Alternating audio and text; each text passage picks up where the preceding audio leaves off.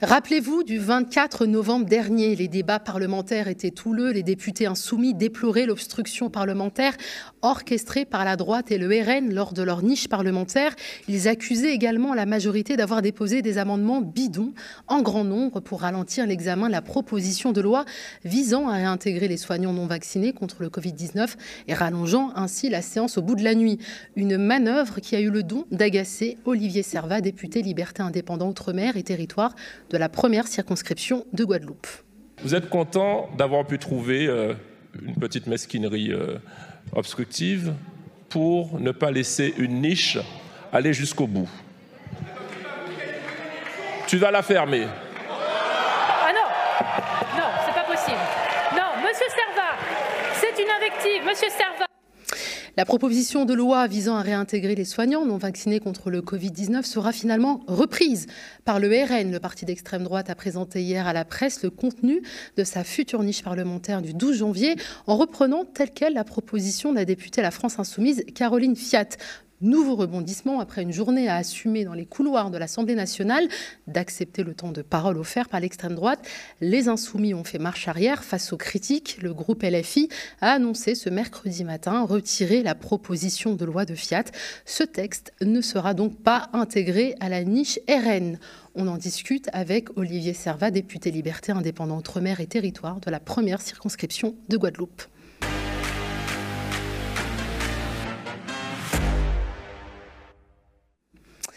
Bonsoir Olivier Servat. Bonsoir. Merci d'avoir accepté notre invitation. Alors euh, avant de discuter hein, de cette proposition de loi hein, qui vise à réintégrer le personnel soignant non vacciné sous réserve de la présentation quotidienne d'un test de dépistage du Covid-19 négatif en cours de validité, c'est une proposition que vous défendiez et que vous défendez toujours. J'aimerais qu'on revienne très rapidement sur vos propos hein, qui ont provoqué la suspension de séance. Alors vous ne les regrettez pas. Euh, c'est ce que vous avez dit au micro d'un confrère avant d'ajouter, je cite, qu'ils traduisent la souffrance d'un peuple, la Guadeloupe, la Martinique, la Guyane. De quelle souffrance parlez-vous? Voilà, merci de votre invitation. Je vous en prie. En réalité, on nous dit qu'il y a 0,5, 1, 2% de personnel soignant suspendu et que euh, ce pourcentage étant très faible, ça n'a aucune incidence. Mais ils ne se rendent pas compte de deux choses.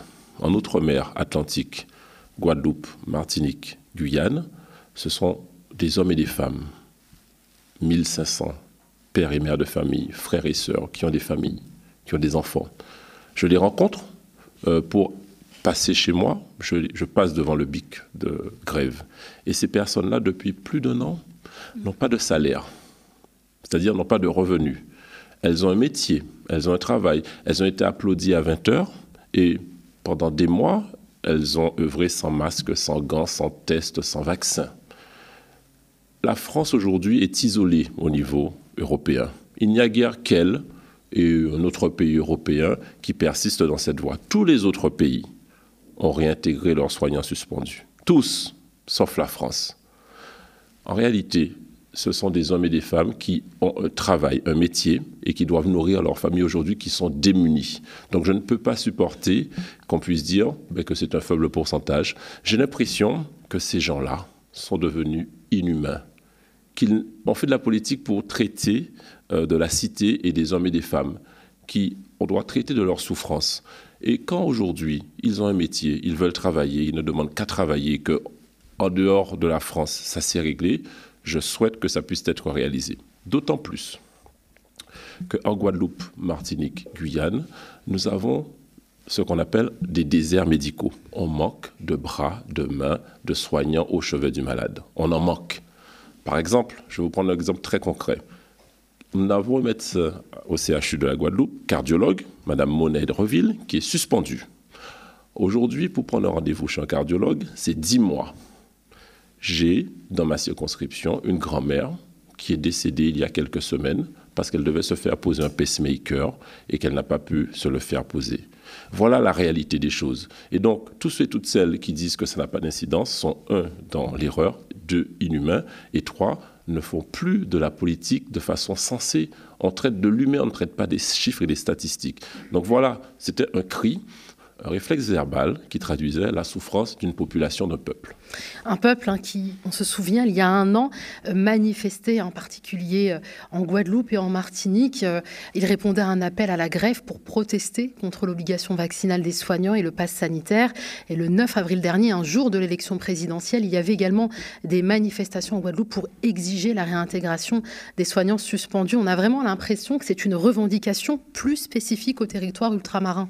Oui, ce que euh, le gouvernement n'a pas compris pour les Outre-mer, ou fin de ne pas comprendre, il se trouve qu'en Outre-mer Atlantique, ce n'est pas le cas trop à La Réunion ou dans le Pacifique, c'est un autre sujet, mais Guadeloupe, Martinique, Guyane, grosso modo, un million de personnes. Vous n'avez que 40% de la population qui est vaccinée. Et quand, en juillet 2021, le président de la République dit Je demande euh, le pass euh, sanitaire. Je leur dis à ce moment-là, j'étais encore à la République en marche, que ça n'est pas possible en Outre-mer. Nous ne sommes qu'à 20% de vaccinés. Donc ça ne peut pas fonctionner alors que nous avions 55% de vaccinés en France à ce moment-là. Ils font comme s'ils ne comprennent pas. Je leur dis attention, il y aura des tensions. Nous sommes en juillet 2021.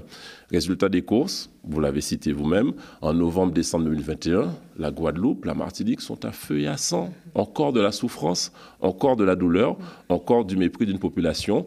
Pourquoi ces personnes-là ne, sont, ne sont-elles pas vaccinées? On pourrait disserter pendant des heures.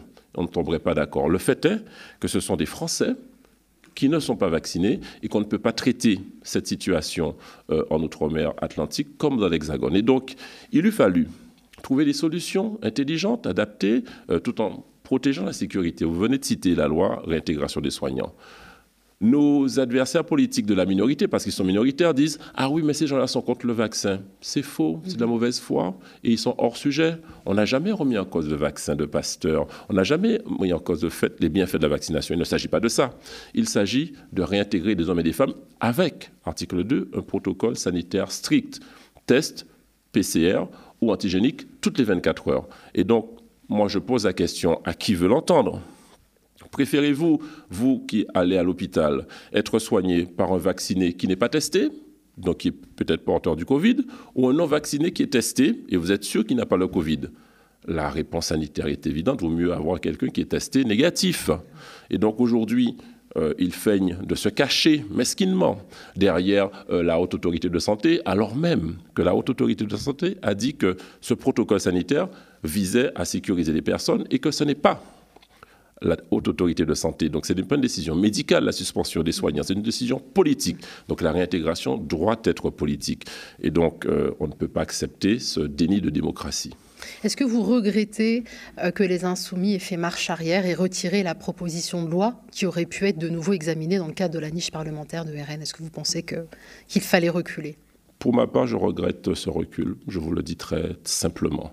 Euh, Bien évidemment, et je le dis aussi avec une grosse force, je combattrai de façon brutale et euh, toute ma vie les idées racistes et xénophobes que pourrait euh, véhiculer un parti, y compris le Rassemblement national. Ça, c'est très clair.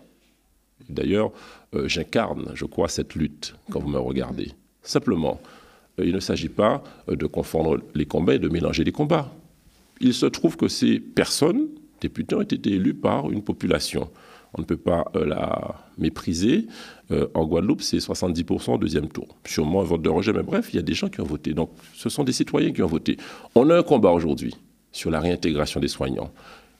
Sans eux, sans euh, tous les députés, Rassemblement national, républicain, LIOT, Liberté indépendante, Outre-mer Territoire, et euh, la France insoumise, on ne peut pas faire passer ce texte. Donc on ne peut pas faire comme si on n'a pas besoin du vote de ces députés et euh, se passer le nez quand il s'agit de défendre quelque chose qui est au-delà, au-delà des guerres de partis politiques. Donc je le regrette très clairement. Alors les troupes de Jean-Luc Mélenchon à l'Assemblée nationale hein, estiment que les soignants suspendus n'ont pas vocation à servir les coups de communication du Rassemblement national. ils ont annoncé une nouvelle proposition de loi co-signée avec les députés ultramarins euh, de tous les groupes politiques qui le souhaitent. Euh, est-ce qu'il n'est pas mieux finalement d'attendre qu'une nouvelle proposition de loi soit déposée au lieu de s'associer peut-être à des députés euh, du RN et risquer les critiques qui existent aujourd'hui Pour ma part, je le répète. Mm. Euh, attendre. Je suis en train de penser à quand je vais rentrer chez moi, euh, de mon bureau à chez moi, je vais croiser les soignants suspendus. Mhm. Et je vais leur dire, donc, on va attendre euh, quand, quand il y aura une niche, par exemple, euh, Lyot en juin, ça fait six mois de plus. Ces gens-là ne se rendent pas compte que chaque jour, il faut qu'ils puissent manger et sans toucher. Et je vais vous dire le fond de ma pensée. Je trouve que les gens de la NUPES se font un petit peu enfumer par euh, le gouvernement. Quand le gouvernement dit, ben, vous voyez, vous vous associez aux voix du RN, il tombe dans le panneau gros comme, euh, comme euh, le monde en disant, ben, vous voyez, vous vous associez aux voix du RN. Donc il tombe dans le panneau, il recule pour ne pas finalement mettre en difficulté cette majorité minoritaire qui est Renaissance qu'on aurait pu mettre à mal lorsqu'on aurait pu présenter ce texte en janvier. Donc, je ne peux pas entendre qu'il faille attendre, parce que derrière, je le répète, il y a de la souffrance d'hommes et de femmes, et ça, c'est au-dessus de querelle politicienne. Alors ils estiment qu'ils reculent pour ne pas compromettre leurs valeurs.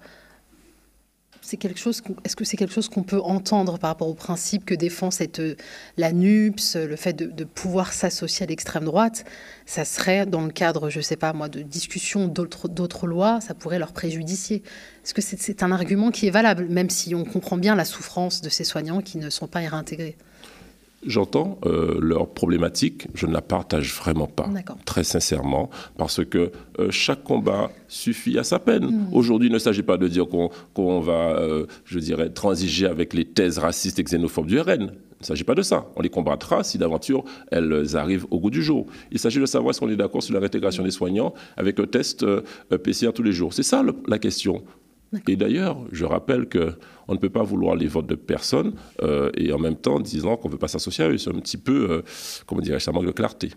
Euh, est-ce qu'on vous reproche d'être la caution des antivax? Qu'est-ce que vous répondez à ceux qui vont, qui vont faire cette critique? Je leur dis qu'ils sont hors sujet, que je suis moi-même vacciné, et que je n'ai jamais remis en cause le vaccin et que c'est mesquin, je le répète, c'est l'argument principal euh, des gens de Renaissance. Ah, mais vous êtes anti-vax, vous remettez en cause le vaccin. Mais on ne parle pas de vaccination, on parle de réintégration de soignants et on parle de tests PCR tous les jours. Donc on n'est pas contre le vaccin.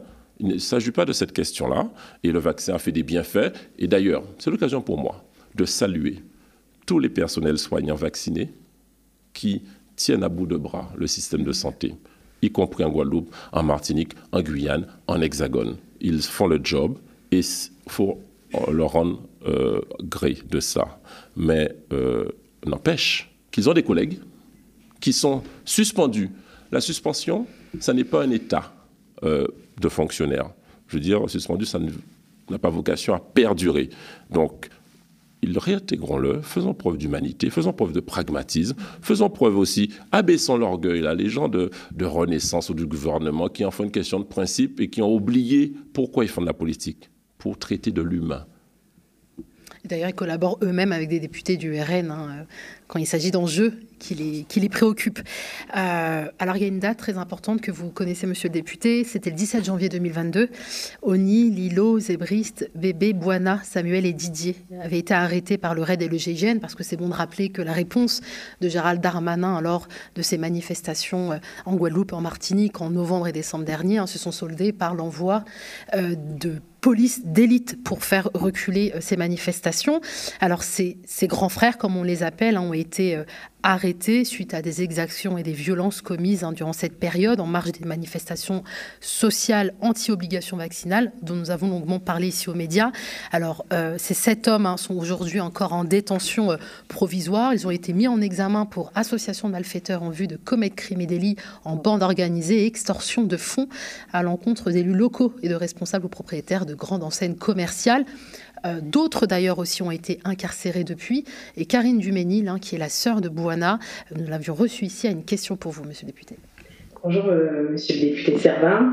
J'ai une question pour vous euh, concernant la situation des grands frères en Guadeloupe. J'aimerais savoir si, en tant que député, vous pensez qu'il y a une justice à deux vitesses, que les lois sont appliquées différemment en Outre-mer, qu'il y a un, un, traitement de faveur, un traitement différencié pardon, au sein de la République la question qu'on se pose concernant la justice. Parce que d'un côté, on a le chlordécone où rien n'a avancé, on, on va vers un non-lieu. De l'autre côté, on a maintenant euh, plus d'une dizaine de personnes inculpées euh, dans l'affaire des grands frères et pourtant, eux ont été incarcérés euh, dès les preuves, après les 96 heures de garde à vue. On n'a pas l'impression de vivre dans la même République.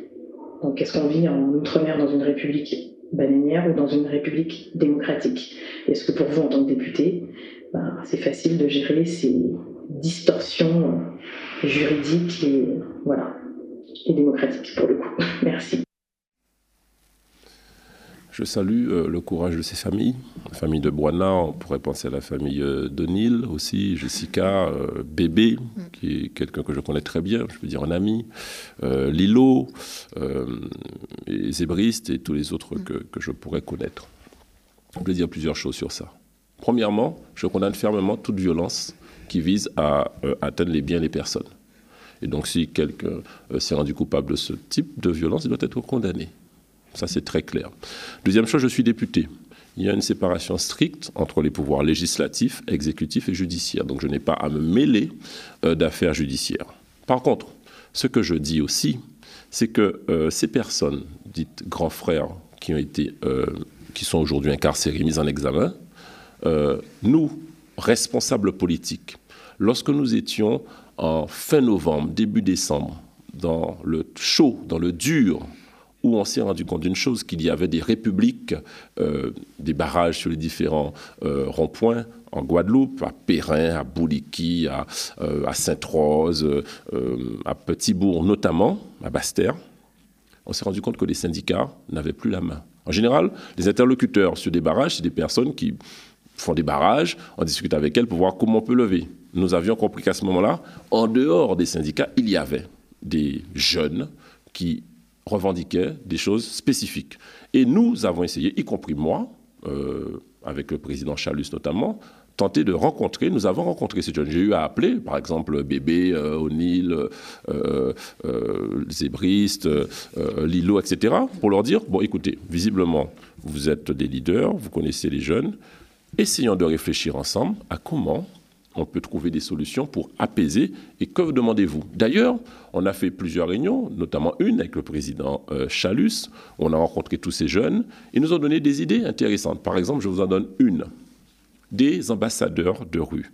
Ils nous disent qu'il y a pléthore euh, de dispositifs à l'attention des jeunes, mais en fait, les jeunes ne s'en rendent pas compte, ils ne sont pas au courant, parce qu'ils sont désœuvrés, parce qu'ils sont découragés. Donc il faudrait avoir des gens qui aillent vers ces personnes-là, sur les blocs, dans les quartiers, pour leur expliquer les dispositifs. Et d'ailleurs, ça a été euh, mis en œuvre et ça a été d'ailleurs envoyé au président de la République, parce que nous, élus, nous travaillions sur ça. Donc ce que je réponds, euh, à la sœur de Boana, Karine, c'est ben, déjà courage en tant que famille et que j'espère que la justice de mon pays est une justice impartiale et qu'elle fera le le tri entre le bon grain et l'ivraie, et que ces personnes, euh, dans la mesure où elles n'ont rien fait, ben, seront innocentées libérées, parce que ça fait longtemps maintenant que celles-ci sont éloignées de leur famille, euh, éloignées de leur travail, éloignées de leur liberté, et ça, ça fait mal. Alors Olivier Servat, on va parler maintenant d'un autre sujet très sensible, hein, c'est le scandale sanitaire de la chlordécone, qui est un pesticide ultra toxique hein, utilisé massivement dans les bananeraies en Guadeloupe et en Martinique pendant plus de 20 ans à partir de 1972 pour lutter contre la charançon de la banane, un insecte qui détruisait des cultures. Alors la France a fini par l'interdire en 1990. Hein, le chlordécone a toutefois été autorisé aux Antilles jusqu'en 1993 par deux dérogations successives signées par les ministres de l'Agriculture de l'époque, au sujet duquel le président de la République, Emmanuel Macron, rejette toute responsabilité. C'était en 2019 lors d'un débat avec des élus des territoires ultramarins. C'est la première fois qu'on prend de face le sujet du chlordécone. C'est la première fois. Je le fais sans démagogie, c'est-à-dire en regardant les choses telles qu'elles sont établies. Si je dis je prends la probabilité, je prends tout, enfin, c'est complètement irresponsable. Ça veut dire qu'on ramasse tout. Donc moi, je veux bien que, ayant considéré pendant des décennies sans doute, comme responsable local puis comme ministre, que ça n'était pas un sujet et que ça en devient depuis mai 2017, il faudrait d'un seul coup faire davantage que davantage, mais faisons déjà ce qui est établi scientifiquement. Non mais pardon, Président, mais c'est vrai. Donc là-dessus, il y a une procédure rigoureuse qui est mise sur la table, rigoureuse. Non, mais à la fin, moi je ne dis pas qu'il n'y a pas de lien. Je dis personne m'a établi un lien direct. Si on m'avait établi un lien direct, j'aurais pris les responsabilités qui vont avec. Parce que c'est mon tempérament et je n'ai jamais rien caché sous le tapis. Et je ne crois pas qu'on ait découvert en mai 2017 qu'il pouvait y avoir un lien ou que c'était un problème de santé publique. Et pourtant, un an plus tôt, alors que le chef de l'État était en déplacement en Martinique, c'était en 2018, hein, il déclarait que l'État doit prendre sa part de responsabilité dans la pollution au chlordécone et avancer sur le chemin de la réparation de ces ravages, tout en affirmant dans le même temps que l'état des connaissances scientifiques ne permet pas de certifier la dangerosité de la molécule pour la santé humaine. Et pourtant, tout le monde savait. C'est et savait que le chlordécone était un poison pour la population, la faune et la flore. Tout le monde le savait puisque les États-Unis l'avaient interdit dès 1976 du fait de sa dangerosité. Pourtant, ce cancérogène, perturbateur endocrinien, neurotoxique, spermatologique a été utilisé en métropole jusqu'en 1990 et dans les Antilles jusqu'à 1993 au nom de l'intérêt économique des producteurs de bananes. Alors c'est également ce que soutient euh, Elie Domota, porte-parole du LKP, qui a déclaré tout le monde savait pour la dangerosité du produit. Depuis 68, les gens qui ont dit que l'eau était polluée, on leur a fait fermer leur gueule. Alors, monsieur député, si tout le monde savait, pourquoi la France a-t-elle tardé à interdire, à interdire ce pesticide aux Antilles? Bon, c'est un sujet sur lequel j'ai beaucoup travaillé. Tout d'abord, l'honnêteté intellectuelle me pousse à dire que Emmanuel Macron est le premier président français à avoir reconnu la responsabilité de l'État. Aucun autre président, ni Chirac, ni Sarkozy, ni Hollande ne l'avait fait. L'honnêteté intellectuelle me pousse encore à dire que les moyens mis dans la lutte contre euh, ces conséquences ont été triplés ou quadruplés sous le mandat d'Emmanuel Macron. Une fois que j'ai dit ça, l'honnêteté intellectuelle me pousse à dire qu'attention à ne pas faire semblant avec nous. Je vais vous dire pourquoi. Premièrement, la ministre Buzyn, j'étais président de la délégation d'outre-mer, je l'interview en délégation avec les autres députés, et elle nous dit qu'elle va lancer en fait un appel à projet pour pouvoir démontrer le lien clair entre cancer et chlordécone. Nous attendons toujours cet appel à projet. Parce qu'effectivement, euh, c'est ce que le chef de l'État dit, euh, il n'y a rien de scientifiquement prouvé, même s'il est évident que c'est un perturbateur endocrinien. 92% de la population, c'est ça, de Martinique et Guadeloupe sont... 92 euh, euh, en Guadeloupe et 95 en Martinique. Alors, je vais revenir à ça, à, cette, à ce taux d'imprégnation. Mm. Mais euh, tout d'abord, il y a cette réalité liée au fait qu'ils doivent lancer un appel à projet qu'ils n'ont pas lancé depuis 2018. Ils s'étaient engagés à le lancer. Donc ça, c'est une première demande qui n'est pas satisfaite.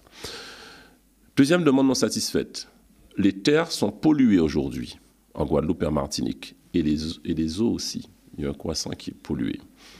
On connaît des solutions de dépollution, mm-hmm.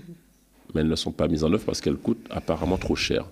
Eh bien, écoutez, quand l'État reconnaît sa responsabilité, il doit mettre en place les vrais moyens et pas euh, faire semblant euh, avec euh, quelques menues mesures dont je vais vous parler tout à l'heure.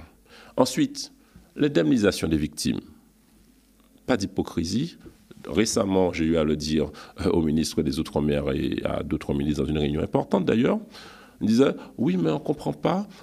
Effectivement, j'ai fait passer un amendement pour indemniser les personnes qui travaillaient sur les bananerais, hommes. Oui, mais sauf que ces personnes, vous avez dit les chiffres vous-même, c'est 92. Nous sommes en 2022. Elles sont pour la plupart déjà décédées.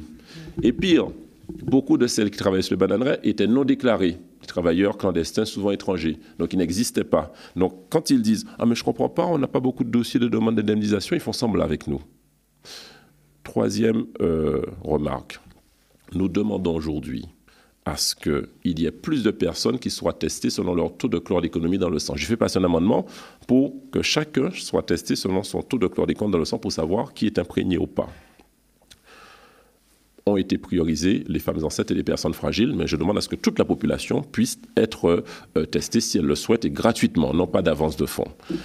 Et ensuite, nous demandons que ce qui est circuit de distribution, on me parle de jardin créole, mais vous avez des vous avez des réciprocités d'accords internationaux qui font que, par exemple, un igname du Costa Rica arrive en Guadeloupe, je ne sais pas ce qu'il y a dedans, mhm. alors même que celui de Guadeloupe, euh, il est euh, parfois interdit à la production lorsqu'il est sur une terre chlordéconée. Donc ce que nous demandons très clairement, c'est un, que pas que ceux qui ont travaillé sur les bananeries soient indemnisés, tous ceux qui ont développé des cancers de la prostate. Mhm. Nous sommes en Guadeloupe, je suis en Guadeloupe, avec euh, d'autres hommes exposés dix fois plus qu'un euh, hexagonal j'ai le taux d'exposition au cancer de la prostate le plus élevé au monde, comme la Martinique. On ne peut pas dire qu'il n'y a pas de lien. Euh, donc je demande à ce que nous puissions être indemnisés de cette imprégnation. Et puis, euh, là encore, dans une réunion, il y a eu une maladresse, je ne dirais même pas trop de qui, mm. Euh, de, certains, de certains ministres, qui disaient Oui, mais on sait maintenant comment guérir du chlordécone. Non, attention. En fait, vous savez, le taux d'imprégnation du chlordécone, si vous n'êtes pas exposé à la molécule, lorsque vous n'ingérez pas des aliments contenant du chlordécone, au bout de 2, 3, 4, 6 mois, vous n'avez plus de taux de chlordécone dans le sang.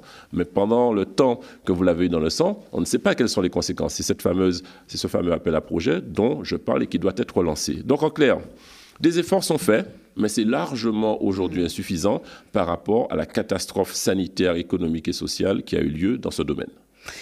Alors, les efforts sont faits, mais en même temps, le procureur de la République de Paris, hein, a demandé un non-lieu dans son réquisitoire définitif rendu public vendredi 25 novembre par le journal France Entier et l'AFP, dans cette affaire du scandale de chlordécone, 16 ans après les premières plaintes et 8 mois après la fin de l'enquête. Alors les différents motifs sont invoqués, prescription, manque de preuves, infraction non caractérisée, absence de causalité scientifique certaine entre exposition au chlordécone et une pathologie donnée.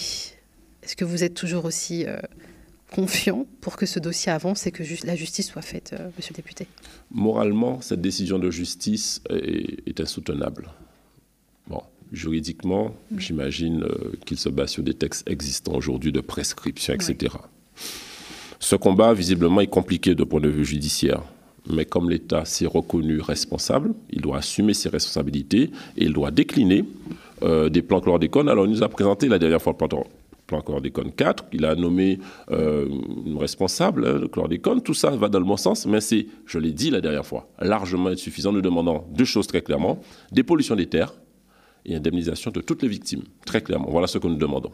Et pour l'instant, le compte n'y est pas du tout. Oui, mais de toute façon, c'est bon de le rappeler aussi, hein, le réquisitoire hein, du procureur de la République ne lit pas hein, les juges d'instruction qui sont chargés d'enquêter sur des soupçons de tromperie, empoisonnement, administration et substances nuisibles, mises en danger de la vie d'autrui. Euh, ce sont des magistrats indépendants qui décideront si un procès du chlordécone aura lieu ou non. Alors il y a un des avocats de plusieurs parties civiles et de trois associations de défense dans l'environnement, c'est maître Le Guévac, que vous connaissez sûrement. Il a déclaré il faut appeler un chat un chat, c'est un crime colonial qu'on essaie de dissimuler en effaçant les traces et en affirmant que le temps a passé. Est-ce que vous partagez son avis? Oui. Qu'est-ce qui s'est passé? Euh, Finalement, il s'agissait de défendre une euh, production d'exportation, la banane, qui est essentiellement liée à une économie de comptoir. Bon, qui fait vivre des hommes et des femmes en Guadeloupe, en Martinique, et qui fait la joie des consommateurs européens et français dont acte. Euh, on constate qu'il y a eu quand même des pressions économiques pour écouler le stock de chlordécone euh, pendant deux ans, alors même que ce stock, enfin que ce, produit était interdit en France. Je peux rappeler quand même que la France a tardé en 90 à interdire ce mm. produit. Aux États-Unis, d'où il venait, dans les années 70, il y a une, une usine qui explose. Et là, tous les habitants autour, on constate qu'ils développent des maladies. Et là, depuis les années 70, les États-Unis interdisent ce produit, la France a attendu 20 ans après. Donc déjà, elle avait du retard par rapport à la connaissance états-unienne. Oui, c'est un crime colonial, puisqu'il s'agissait d'une ancienne colonie pour une culture d'exportation et pour défendre les intérêts économiques euh, de certains, je dirais, euh, d'une certaine caste. Et alors, euh, je me permets une question un peu plus personnelle, monsieur le député. Est-ce que c'est à cause de, scandales sanitaires comme le chlordécone ou encore de, ce refus de réintégrer les soignants que vous avez euh, quitté la majorité pour euh, ensuite rejoindre cette, euh, ce parti Liberté Indépendante Mer et Territoire Oui, pour notamment la gestion sanitaire. Mhm. J'ai regretté beaucoup. Vous savez, nous en Outre-mer, on représente 3,5% de la population française. Et j'imagine que les décideurs ont travaillé sur la majorité. Il y avait une élection présidentielle à venir, d'ailleurs, qui a été gagnée. Donc mhm. j'imagine que politiquement, ils ont eu raison, mais humainement, ils ont laissé tomber c'est ce que je n'ai pas accepté. Ils ont laissé tomber des hommes et des femmes qui avaient une approche de la vaccination différente de la majorité euh, des Français. C'est vrai qu'en Guadeloupe, on représente 0,5% des voix. C'est vrai que Martinique et Guadeloupe, ça fait 1%. C'est-à-dire, pour eux, j'imagine, rien quand on est une sorte de robot derrière un logiciel et des, tableaux Excel. Mais chez moi, c'est 100% de ma population, de mon peuple. Et donc, oui, j'ai tenté de leur dire, faites une différenciation sur l'approche vaccinale en Guadeloupe Martinique et pour l'Hexagone. Ils n'ont rien entendu. J'aurais dit qu'il y aura des violences. Il y a eu des violences, il y a eu des douleurs. Et après ce pass sanitaire, il y a le pass vaccinal qui n'a jamais été appliqué d'ailleurs, ni en Guadeloupe, ni en Martinique, ni le pass sanitaire non plus. Donc en fait, c'était des positions de principe comme celles qu'ils ont aujourd'hui sur la non-intégration des soignants. Ça manque de cœur, ça manque d'intelligence, ça manque de France. Et c'est pour cela qu'effectivement, je suis aujourd'hui dans ce groupe LIOT, Liberté, Indépendant, Outre-mer, Territoire, un groupe de 20 députés où nous sommes heureux petit groupe de députés expérimentés. Nous avons les trois députés corses, nous avons cinq députés ultramarins, nous avons les deux députés les plus expérimentés de l'Assemblée nationale, notamment euh, Charles de Courson, extraordinaire député qui travaille bien. On apprend au quotidien à ses côtés. On a une belle liberté de vote. On a aussi euh, une capacité à s'exprimer sur des textes. Et nous sommes dans l'opposition, construction d'ailleurs comme je suis un homme de résultats, 60% depuis juin des amendements pour les Outre-mer sont passés par notre groupe. Pourquoi? Parce que la majorité euh, peut écouter ce que nous disons parce que nous ne sommes pas dans la confrontation brutale et les oppositions telles que NUPES ou bien Rassemblement national ou bien les Républicains peuvent aussi euh, nous écouter parce que nous sommes dans l'opposition. Donc on travaille de façon efficace dans l'intérêt du pays et c'est ce qui m'anime. Merci beaucoup, Monsieur Olivier Servin, député Lyotte de la première circonscription de Guadeloupe. Chers auditeurs du média, vous aimez nous écouter? Vous êtes la garantie de notre liberté et de notre indépendance et nous avons besoin de vous pour continuer. Devenez sociaux et abonnez-vous sur lemediatv.fr/soutien.